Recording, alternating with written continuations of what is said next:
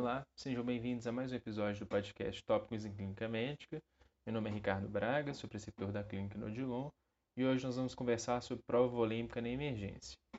Antes da gente começar, é importante ressaltar que esse podcast não vai tratar sobre pacientes críticos na terapia intensiva, que é uma população bem distinta, nem sobre soroterapia de manutenção e hidratação, que é uma intervenção muito diferente da ressuscitação volêmica.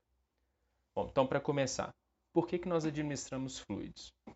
Paciente que procura atendimento com manifestações de perfusão inadequada ou choque, apresentando alterações como taquicardia, ligúria, piora do sensório ou até hipotensão nos casos mais graves, é muito comum na emergência. Em uma parcela desses pacientes, a hipovolemia é a causa direta do choque, como na HDA ou no trauma, mas mesmo nos casos de choque por outras razões, como o distributivo da sepse, a administração de fluidos ou volume pode melhorar a perfusão sistêmica. Isso ocorre pelo mecanismo de Frank-Starling, em que o aumento da pré-carga produzida pelo fluido aumenta o volume sistólico, portanto o débito cardíaco. O problema é que nem todos os pacientes vão apresentar essa resposta, a curva de Frank-Starling tende a reduzir a inclinação com o aumento progressivo da pré-carga até atingir uma fase de platô, onde novos aumentos da pré-carga não vão produzir aumentos significativos do volume sistólico. Ou seja, nem todos os pacientes respondem a volume, depende de onde eles estão nessa curva. Bom, a gente pode pensar, por que não administrar volume indefinidamente para todo mundo para conseguir beneficiar aqueles que são respondedores? Essa estratégia que pode parecer absurda hoje, de fato foi feita por muito tempo na terapia intensiva como prática corrente, especialmente nos pacientes em ventilação mecânica, onde a congestão não parecia ser um problema grave. Entretanto, foram surgindo evidências que mostraram que o balanço hídrico positivo estava associado com maior tempo de internação, de ventilação mecânica e até mesmo com maior mortalidade. Então, infundir volume não é uma intervenção banal que é isenta de riscos. Sabendo disso, será que é possível a gente identificar os pacientes que vão responder aos fluidos antes de administrar? A melhor evidência para responder essa pergunta vem de uma excelente meta-análise publicada no JAMA em 2016. Dentre as diversas estratégias disponíveis para identificar essa fluido-responsividade, os autores encontraram evidências que apoiavam algumas delas, mas isso é menos relevante para a gente na emergência, por três motivos. Primeiro, as evidências são provenientes basicamente de pacientes críticos da terapia intensiva, então elas se aplicam de forma indireta para a emergência, eles são muito diferentes. Segundo, a maioria dos métodos envolve tecnologia, recursos ou técnicas que não são amplamente disponíveis na emergência, como medidas invasivas da pressão arterial ou medidas de débito cardíaco com ultrassom na beira do leito. E a razão mais importante, essa meta-análise mostrou que, em média, 50% dos pacientes eram fluido responsivos nos estudos, esse número, no contexto da emergência, certamente é muito maior, uma vez que, ao contrário da terapia intensiva, os pacientes acabaram de chegar e ainda não receberam nenhuma ressuscitação.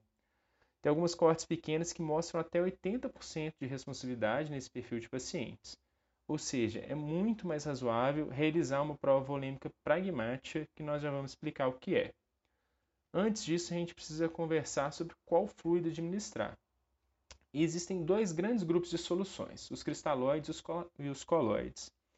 Já tem algum tempo que nós temos estudos comparando ambos que mostraram que não há diferenças importantes entre eles em relação a desfechos clínicos. Como os coloides são muito mais caros, a preferência vai ser pelos cristalóides.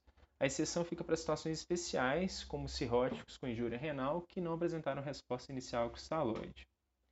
Já dentro do grupo dos cristalóides, existe ainda a solução salina, que é erroneamente chamada de fisiológica, que ela tem uma composição bem diferente do plasma e é hipertônica em relação ao nosso plasma, e as soluções balanceadas, que tentam emular mais ou menos a composição do plasma, sendo a mais conhecida no nosso meio ringer lactato. O racional sempre favoreceu o uso das soluções balanceadas, mas só nesse ano foi publicado um ensaio clínico randomizado que comparava os dois tipos de fluido na emergência foi o SALT AD publicado no New England. Esse estudo mostrou um benefício pequeno, favorável ao ringer lactato, às custas basicamente de uma redução na incidência da taxa de injúria renal. Como o ringer e a solução salina têm um custo muito semelhante e o mesmo perfil de segurança, isso é o suficiente para a gente considerar, para a gente preferir o ringer lactato quando ele estiver disponível. Por fim, o que é e como fazer uma prova volêmica? A prova volêmica nada mais é do que uma forma estruturada de administrar volume para identificar de maneira pragmática quem que vai se beneficiar dessa intervenção. E ela vai envolver quatro passos: a escolha do fluido, que nós já mencionamos, a taxa de volume a administrar, geralmente bolos de 500 ml, sendo que nós vamos reduzir o volume, por exemplo, para 250 ml por vez para populações de maior risco, como portadores de insuficiência cardíaca. A definição de uma meta a ser alcançada, como a redução da frequência cardíaca ou melhora da pressão arterial, geralmente vai ser o parâmetro que motivou a ressuscitação e que vai servir de medida se o paciente responde ou não ao volume.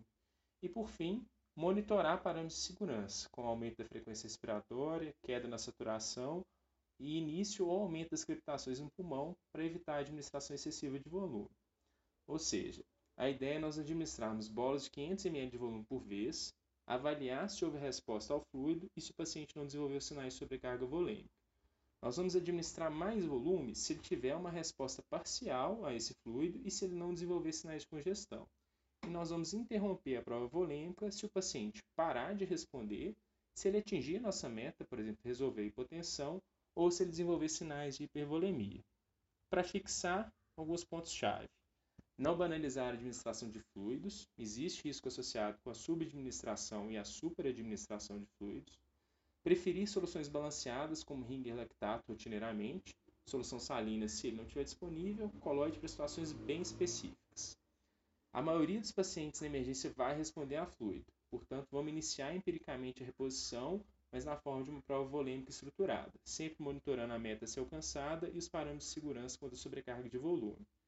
Por fim, não atrasar o início de aminas vasoativas em caso de choque muito grave ou se persistirem os sinais de perfusão após a ressuscitação volêmica. Muito obrigado e até a próxima.